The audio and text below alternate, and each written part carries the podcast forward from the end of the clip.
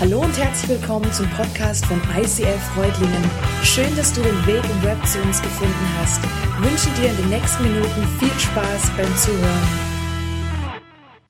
Mein Name ist Shamin. Ich komme aus Bangladesch. Dort bin ich aufgewachsen. Ich wurde in eine riesengroße Familie geboren. Ich habe sechs Brüder und vier Schwestern. Meine sechs Brüder sind alle in die Madrasa gegangen. Die Madrasa, das ist die Koranschule. Voll überzeugte Muslime und sie haben immer geschaut, dass wir alles befolgen, was im Koran steht. Ich habe dann jung geheiratet und mein Mann ist auch als Muslim groß geworden. Allerdings hat er sich vor der Hochzeit vom Islam abgewendet und hat sich Jesus Christus zugewendet. Nur davon hat er mir nichts erzählt. Nichts. 17 Jahre nichts. Nach 17 Jahren kam irgendwann ein Paket ins Haus und ich habe es einfach nichts an geöffnet. Und dieses ganze Paket, könnt ihr euch vorstellen, war voller Kinderbibeln. Ich dachte, ich spinne. Die Bibel ist das Schlimmste, was du einem Muslim antun kannst. Ich habe meinen Mann zur Rede gestellt und gefragt, was, was meinst du, was denkst du, was ist das? Und wir haben uns zusammen hingesetzt und er hat mir alles erklärt, warum er nie mit in die Moschee gekommen ist, dass er seit 17 Jahren schon Christ ist, aber es mir nicht sagen wollte, damit ich nicht auch in die Gefahr komme, verfolgt zu werden. Du musst wissen, in Bangladesch sind über 95 Prozent Muslime. Es gibt auch noch Hindus, es gibt auch noch Buddhisten. Aber Christen sind eine Minderheit und sie werden gnadenlos verfolgt. Er wollte es mir nicht antun. Und dann sagte er eines Tages, weißt du was, ich nehme dich mal raus. Wir fahren einfach mal ins Wochenende und du wirst was richtig Schönes erleben. Ich habe mich gefreut, bis wir dort ankamen. Es war ungefähr ein bisschen größer als hier, wunderschön gelegen eigentlich im Freien. Und es waren ungefähr 500 Leute da, alles Ungläubige. Ich war die Einzige, die so gekleidet war. Alles Ungläubige. Ich habe zu meinem Mann gesagt, ich bleibe hier keine Sekunde. Was ist das? Und er sagte, weißt du, das sind alles hier Muslime, die irgendwann entdeckt haben, dieser Glaube trägt sie nicht und sie haben sich für Jesus Christus entschieden. Und hier bekommen sie eine Einsicht in dieses Buch, in die Bibel und wir singen zusammen. Ich dachte, ich krieg die Tür nicht zu. Ich wollte sofort weg. Aber er bat mich zu bleiben. Also blieb ich bis zum Abend. Irgendwie kam mir total blöd vor unter diesen Ungläubigen. Und sie sangen, es war Vorweihnachtszeit, christliche Weihnachtslieder. Und dann kam jemand und las etwas aus der Bibel und ich verstand nur Bahnhof. Und am Abend sagte ich, das war's, wir fahren. Mein Mann bekniete mich, bleib noch eine Nacht, komm eine Nacht und einen Morgen, hörst dir einfach an. Irgendwann hatte er mich so weit und ich sagte nur unter einer Bedingung, ich esse ab jetzt nichts mehr. Am nächsten Morgen wieder dasselbe. Sie sangen, sie hörten aus der Bibel und irgendwas sprach mich an. Und zwar war es der Punkt, ich hatte immer so ein Problem damit, dass du zu Allah eigentlich nur fünfmal am Tag kommen kannst und mit ihm sprechen kannst. Und hier sagten diese Christen, zu Gott kannst du immer kommen, Tag und Nacht. Das hat mich so angesprochen. Und irgendwas wurde weicher in mir und auch neugieriger. Und ich habe dann einfach, ja, ganz neugierig zugehört. Und dann habe ich zu meinem Mann gesagt, können wir die ganze Woche bleiben? Natürlich. Und als wir dann nach Hause fuhren, sagte ich zu ihm, als wir zu Hause angekommen waren, darf ich mein Leben auch Jesus Christus geben? Und er taufte mich in diesem Moment.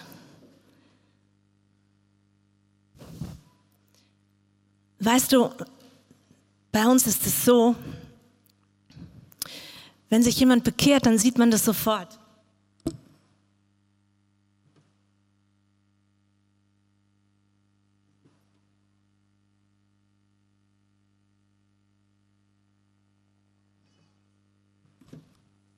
Es ist nicht so wie hier, wo Leute sagen, hey, ich behalte das mal noch für mich, bis ich so ein bisschen stabiler bin. Vielleicht sage ich dann irgendwem was. Nee, gleich volle Pulle. Irgendwann kam meine Mutter, mein Vater lebte nicht mehr und meine sechs Brüder und vier Schwestern zu uns zu Besuch. Leider hatte mein Mann vergessen, auf seinem Bett lag noch die Bibel, die irgendwo zu verstecken. Und eine meiner Schwestern kam drauf, betrat unser Schlafzimmer und flüsterte dann den anderen zu, die haben eine Bibel. Ich bekam das irgendwie mit, aber keiner sprach zu mir direkt. Und dann luden sie mich ein und sagten, Charmin, komm doch mal ganz alleine zu uns. Wir haben dich doch nie mehr als Schwester allein. Komm doch einfach mal, wir feiern ein bisschen zusammen. Und schon als sie das sagten, kam es mir sehr komisch vor. Aber was sollte ich machen? Und der Tag kam und mit jedem Kilometer mehr wurde mein Bauch irgendwie ganz komisch. Ich kam dorthin und ihr müsst wissen, wir leben so in Häusern, die mit Mauern umgeben sind, damit die wilden Tiere draußen bleiben. Und ich kam in den Innenhof und meine Mutter begrüßte mich noch nicht einmal. Alle standen dort versammelt, wie als ob sie auf mich warteten. Und meine Mutter sagte, Shamin, bist du Christin geworden? Und ich sagte, ich weiß nicht, was es heißt, Christin zu sein, aber ich liebe Jesus Christus von ganzem Herzen. Seht ihr, habe ich es doch gesagt. Tut, was ihr tun müsst. Ihr müsst wissen, wenn man den Islam verlässt, gilt man als Verräter. Wenn man den Islam verlässt, bringt man Schande über die Familie, über den Clan, über das Land, über die gesamte muslimische Welt. Und die Person, die die Scham bringt, muss ausradiert werden. Meine Schwester lief ins Haus und kam zurück mit dem Giftglas.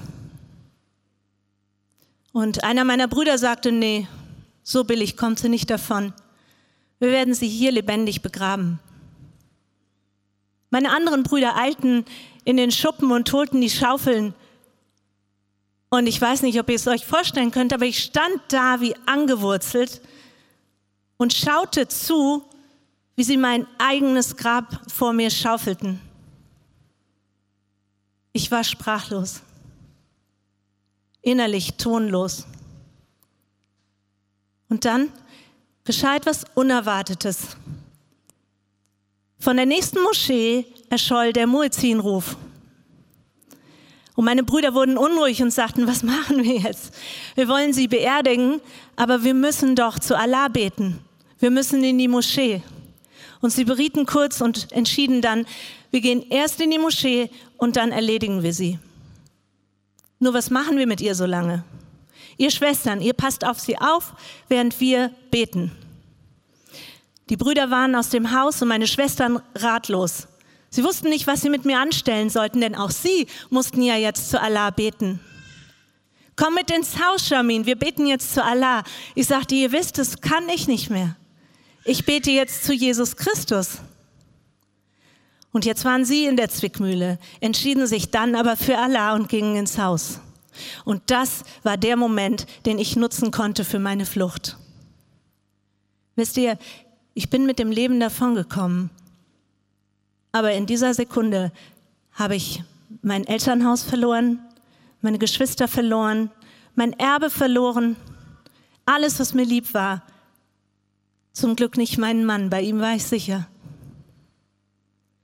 Und seit dieser Zeit haben wir jeden einzelnen Tag in unserem Leben Verfolgung in leichtem, mittleren oder extremem Maß. Es vergeht kein einziger Tag. Und ich kann euch sagen, ich bin nicht die Einzige. Wir sind doch ganz schön viele in Bangladesch, die an Jesus Christus glauben, die vom Islam übergetreten sind. Aber ihr kennt diesen Vers in Matthäus, wo es steht, ihr seid das Licht der Welt. Eine Stadt auf einem Berg kann nicht verborgen bleiben. Kann nicht verborgen bleiben. Und wir haben einen Leiter bei uns in Bangladesch und er sagt, Bangladesch ist nur halb so groß wie Deutschland, aber wir haben doppelt so viele Bürger wie ihr Deutschen.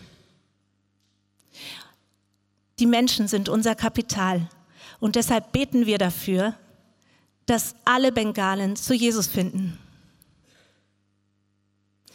Jetzt komme ich mal raus und bin ich selbst wieder. Shamin hat mir letztes Jahr, Ende letzten Jahres, diese Geschichte erzählt und es war nur eine Geschichte. Nur eine Geschichte von vielen, von einer, die krasser war als die andere. Und sie haben uns aufgerufen zum Gebet. Vielleicht sitzt du am Stream oder auch hier und weißt gar nicht, was ich meine, wenn ich sage Gebet. Weißt du, es gibt doch öfter mal so diesen Austausch, oh, ich denke an dich. Ich denke an dich. Und wenn ich dich jetzt frage, wie heißt du? Janis. Wenn ich dich frage, Janis, kannst du dir vorstellen, ein bisschen blöde Frage vielleicht, aber kannst du dir vorstellen, die ganze nächste Woche an mich zu denken? Und ich sag jetzt mal, du sagst ja, okay? Nur zum Spiel. Du nicht, wir wissen, dass es nicht stimmt, okay? Dann sage ich, Janis, das ist echt super großartig von dir, dass du, also ich fühle mich wirklich einfach klasse, so dass jemand an mich denkt, die ganze nächste Woche. Aber wie anders ist es, wenn ich sage, Janis, würdest du für mich die ganze nächste Woche beten? Brauchst jetzt auch nicht sagen. Aber es ist so anders deshalb, weil ich Janis frage, dass er den Vater im Himmel bittet, eine Situation zu verändern. Und das ist der riesengroße Unterschied.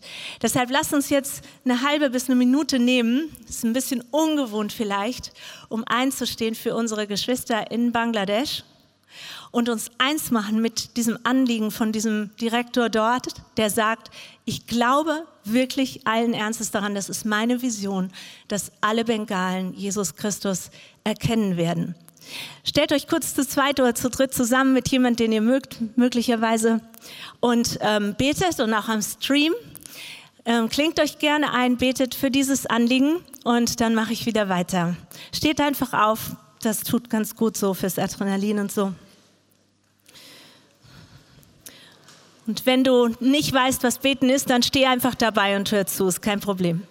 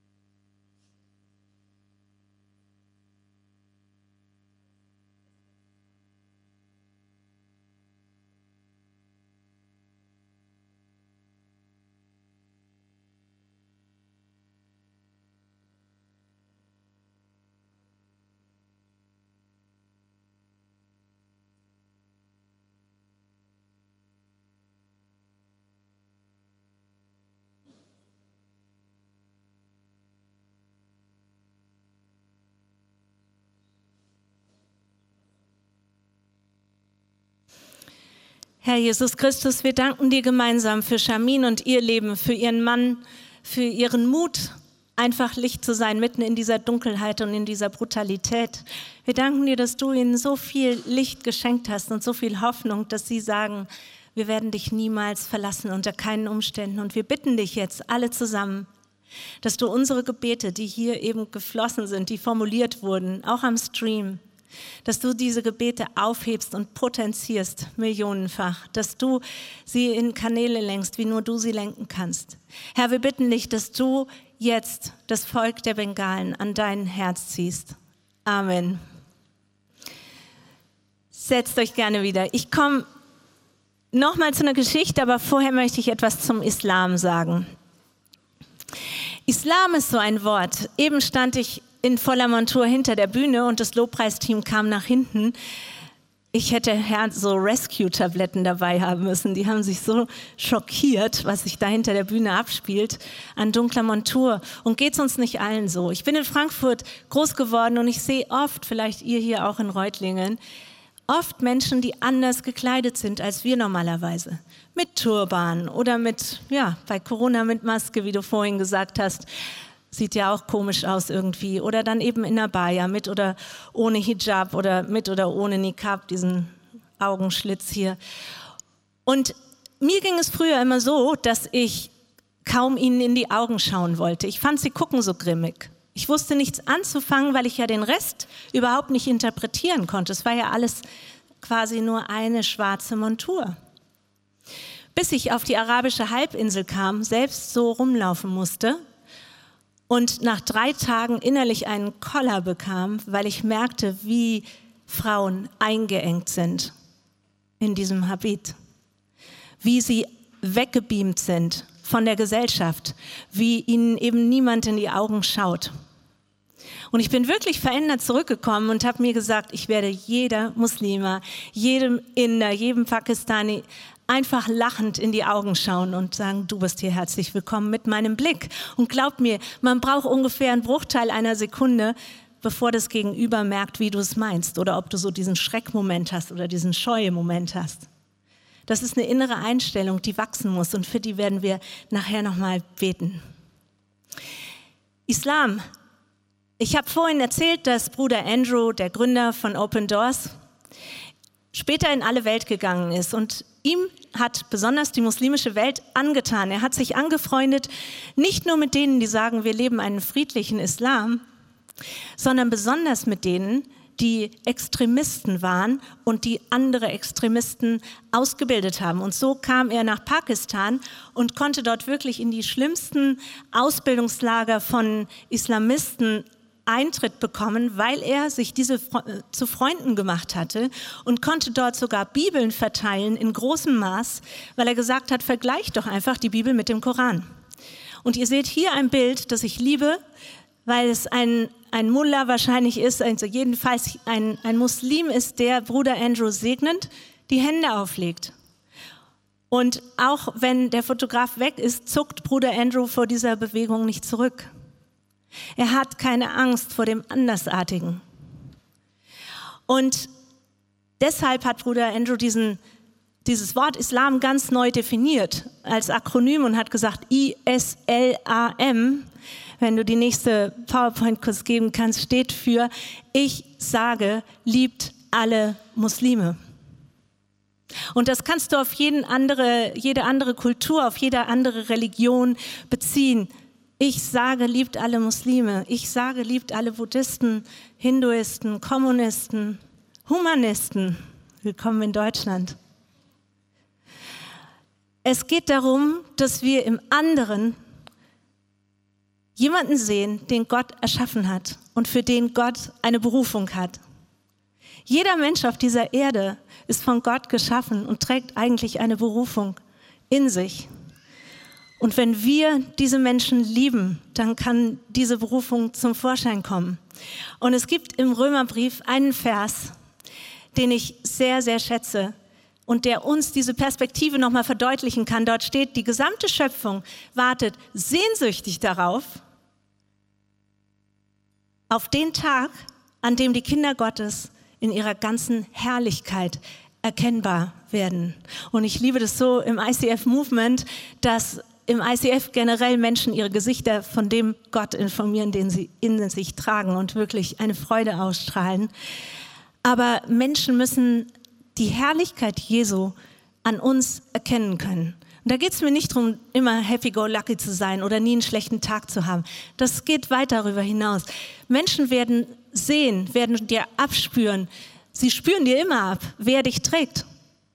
Mach dir nie Gedanken, dass du nicht scheinst. Jesus aus dir heraus, aus allen Poren kommt, sowieso.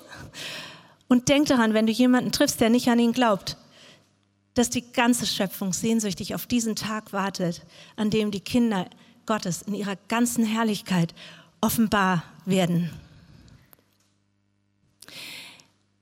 Geschichten davon, wie das alles passiert ist, könnt ihr in einem Buch hinten am Büchertisch dort auf eurer rechten Seite bei meinem Mann nachher mal vornehmen und gucken, ob es euch interessiert. Das heißt Aufbruch in die Freiheit. Und es handelt von Frauen in der muslimischen Welt, besonders auf der arabischen Halbinsel, die zu Jesus gefunden haben. Kurz noch etwas zum Thema Frauen, denn darum sollte es eigentlich heute gehen, Frauen in der muslimischen Welt. Aber es macht nichts. Ähm, wir können es auch weiterfassen. Frauen sind doppelt gefährdet, wenn sie Muslimas waren und zu Jesus gefunden haben. Frauen werden von ihren Männern sofort als aussätzig erklärt, bekommen, wenn Männer das mitbekommen, das Sorgerecht für ihre Kinder entzogen. Sie bekommen oft Hausarrest oder werden sogar in die Psychiatrie gesperrt und unter Medikamente gesetzt. Sie werden einfach weggetan aus der Gesellschaft. Und jetzt noch etwas Herausforderndes. Weil es so ist, sagen sich diese Frauen, ich habe jetzt Jesus gefunden, aber ich möchte doch für meine Kinder sorgen. Ich möchte doch nicht weggesperrt werden. Ich möchte doch das, was ich gefunden habe, an die nächste Generation so heimlich wie es geht weitergeben. Und deshalb behalten sie alles an äußerlich. Und deshalb, und das ist das Herausfordernde gewesen für mich, gehen sie fünfmal am Tag in die Moschee und beugen sich vor Jesus. Heimliche Gläubige. Deshalb vorhin der Clip Invisible und wir machen visible. Sie sind unsichtbar und wir machen sie sichtbar. Ich möchte euch die letzte Geschichte erzählen von dem Sohn einer Mutter. Ihr seht hier ein Beispielbild. Es ist Hanny aus Ägypten. In Ägypten gibt es auch viel Verfolgung von Christen. Und ihr seht, dass Henny auf seinem Handgelenk ein eintätowiertes Kreuz hat. Es ist in Ägypten oft so, dass Eltern schon in frühem Alter, drei Jahren oder so, ihren Kindern ein Kreuz eintätowieren. Aus dem Grund, dass sie sagen, wir sind hier so gefährdet und wir werden hier so verfolgt. Wir wollen unserem Kind die Chance bieten, dass es seinen Glauben nicht verleugnet, wenn es einmal dazu aufgefordert wird. Ich weiß, was in unseren Köpfen vorgeht. Kindesverletzung, Körperverletzung darf man nicht machen, kein Kind zwingen. Weißt du, wenn du in diese ganzen Länder fährst und diese ganzen Umstände siehst, du kommst in ein so anderes Denken, du bekommst einen so viel weiteren Horizont. Wir können uns gar nicht vorstellen, was es alles bedeutet, dort zu sein und dort Christ zu sein. Henny trägt jedenfalls dieses Kreuz und er ist unterwegs mit seiner Mutter zu einem Kloster. Sie fahren mit dem Bus, die ganze Familie und noch ein paar andere. Und sie kommen an dem Kloster an und sehen sich plötzlich umringt von Soldaten. Und Hennys Mutter, Nadja, ist sehr froh, weil sie sich sagt, wenigstens sind wir jetzt beschützt. Denkt sie, so lange, bis die Soldaten die Gewehre nehmen und die Räder zerschießen. Damit fertig kapern sie den Bus und schreien so, dass es alle gut hören können mit ihren geladenen Gewehren. Wer sich hier zum Islam bekennt, wird hier lebendig rauskommen und wer sich zu Jesus Christus bekennt, ist tot. Nadia sitzt hinten im Bus und Henny, ihr Sohn, ganz vorne. Und irgendwann ist er an der Reihe und zwei Soldaten stehen vor ihm und sagen, du da, bist du Muslim? Und Henny zuckt einen Moment und Nadja erstarrt. Und dann sieht sie, wie Henny langsam seinen Arm hebt und das Kreuz zeigt und sagt, nein, ich bin Christ. Das sind die letzten Worte, die Nadia von ihrem Sohn hört.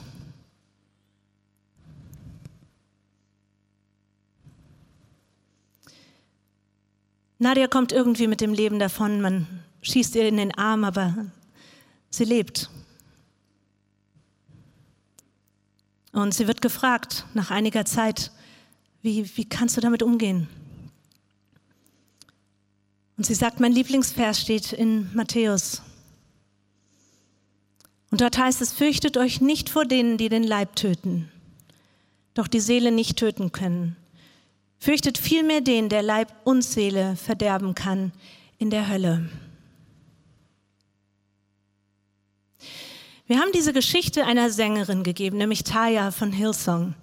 Wir haben sie ihr zu lesen gegeben und wir schauen uns gleich den Clip an, wie sie darauf reagiert hat.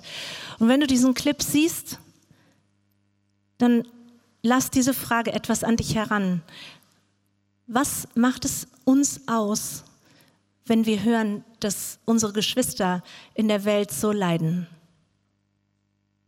Standing shoulder to shoulder with people that um, are persecuted, it matters because God loves people and He's for people.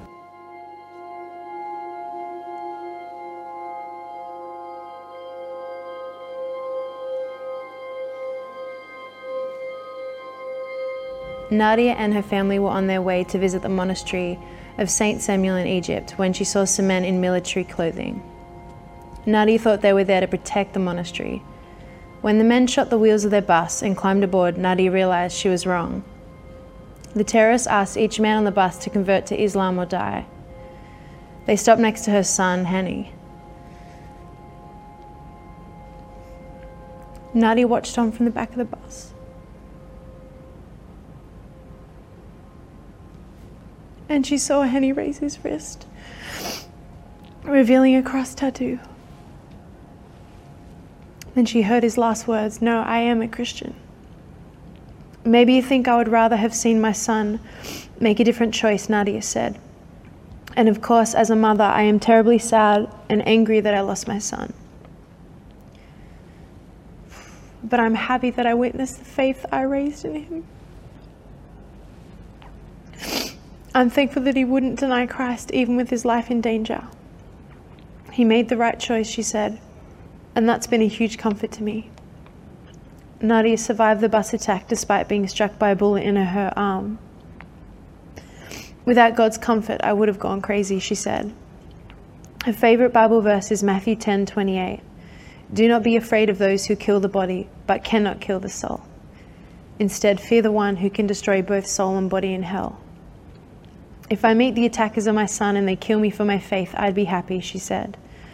Then I would join my son in heaven. But I pray that they will be touched by God so they will change their ways. In diesen Momenten Feinden zu vergeben, was denkst du dazu? Was denkst du dazu? Bruder Andrew hat äh, zusammen mit jemand anderem einen, einen Satz geprägt. Feinde kannst du nicht zu Jesus führen. Du kannst nur Freunde zu Jesus führen. Und für sein Leben hat er daraus geschlossen, dass er seine Feinde zu Freunden machen muss. Erst dann kann er sie Jesus nahebringen. Die Logik dahinter ist, die Feinde, die uns zerstören, die Feinde, die uns das Leben rauben, die Feinde, die uns foltern, wenn sie unsere Freunde werden, werden sie Jesus als ihren Retter annehmen können und nicht mehr in ihren Wegen gehen wollen. Und den nächsten Vers, den würde ich euch ans Herz legen, abzufotografieren und einfach kommende Woche zu inhalieren und in jeder Situation, die sich euch bietet, und es kann kommen, anzuwenden. Im Lukas-Evangelium heißt es doch, euch, die ihr mir wirklich zuhört, sage ich, vier Dinge. Liebt eure Feinde, tut Gutes denen, die euch hassen,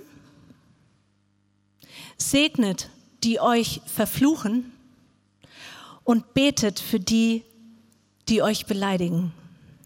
Wow. Ich glaube, wenn die Bibel nur aus diesem Vers bestehen würde, würde ich bis ans Ende nicht fertig werden damit. Und bei diesen Geschichten stellt sich natürlich die Frage, was können wir denn tun? Hier so in Reutlingen und Umgebung und am Stream, was können wir denn tun?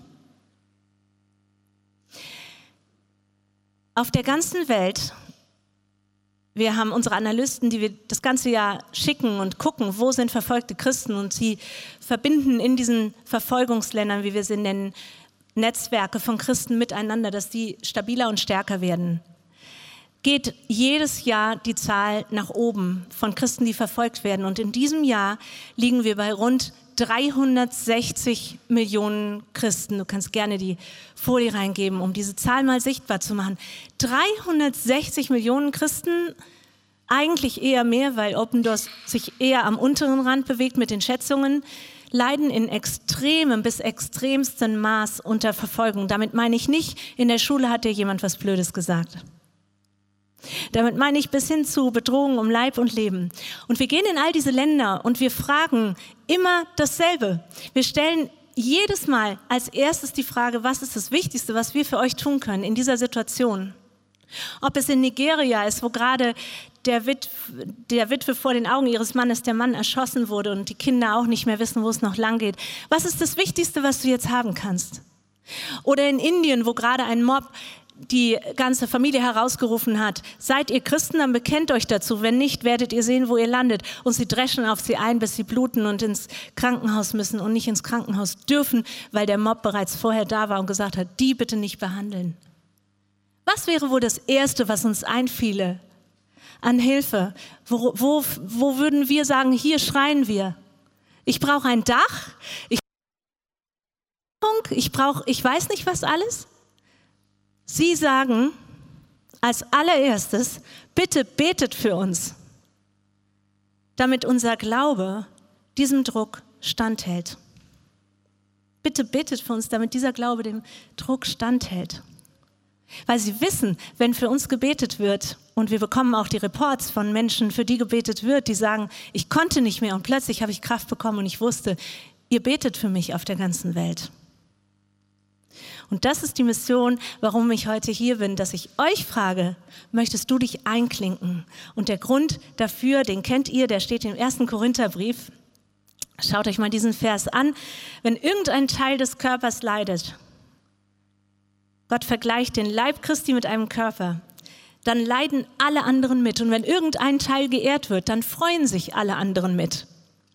Ihr seid alle zusammen der Leib von Christus und als Einzelne seid ihr Teile an diesem Leib. Neulich bin ich morgens ins Bad gegangen und habe äh, keine Schuhe angehabt und bin mit dem kleinen Zeh volle Kanne in die Tür gerannt. Wisst ihr, wo ich es gemerkt habe? Hier. Also unten auch. Aber hier. Und dann hat hier losgelegt, wie passe ich in den nächsten Schuh und wie lange muss ich ohne Schuhe rumlaufen, weil der so anschwillt. Das heißt, mein ganzer Körper kam sofort in Schwung und hat überlegt, was machen wir, um das kleine, kleine, unwichtige scheinbar Ding zu retten. Und so kann es uns gehen, wenn Gott in uns etwas freisetzt, wo das Gebet für unsere verfolgten Geschwister aus uns herausquillt. Da werden wir in der Gebetszeit auch gleich noch für beten. Aber vorher möchte ich euch was ganz Praktisches geben. Nehmt doch kurz mal dieses Heft, das ihr habt auf euren Plätzen und schlagt es bitte in der Mitte auf, nehmt raus, was lose ist, aber in der Mitte findet ihr so einen DIN-langen Kalender. Und äh, wenn ihr den aufschlagt, dann seht ihr, da sind für jeden Tag dieses Monats kurze Gebetsanliegen drin von einer wahren Geschichte eines deiner Brüder oder deiner Schwestern. Und wenn du möchtest, dann nimm das doch mit nach Hause und probier es einmal aus, ob du an manchen Tagen oder vielleicht an allen Tagen, wie du das kannst und möchtest, für sie betest. Und hinten drauf auf diesem Heft siehst du eine Karte, da steht groß drauf Ja. Und wenn du ganz freundlich zu mir bist, dann füllst du das in deiner allerschönsten Blockschrift aus. Ich weiß, dass du weißt, wo du wohnst aber ich weiß es nicht. Und dann gib deine Karte hinten ab bei Heiri am Büchertisch und wir schicken euch das kostenfrei zu. Ich weiß, das ist eine mega Retro-Geschichte. Papier ins Haus. Aber glaub mir, wenn das rumliegt, dann greifst du es auch mal. Mach Gott jetzt auf für diese Frage, Herr, was bedeutet das für mich?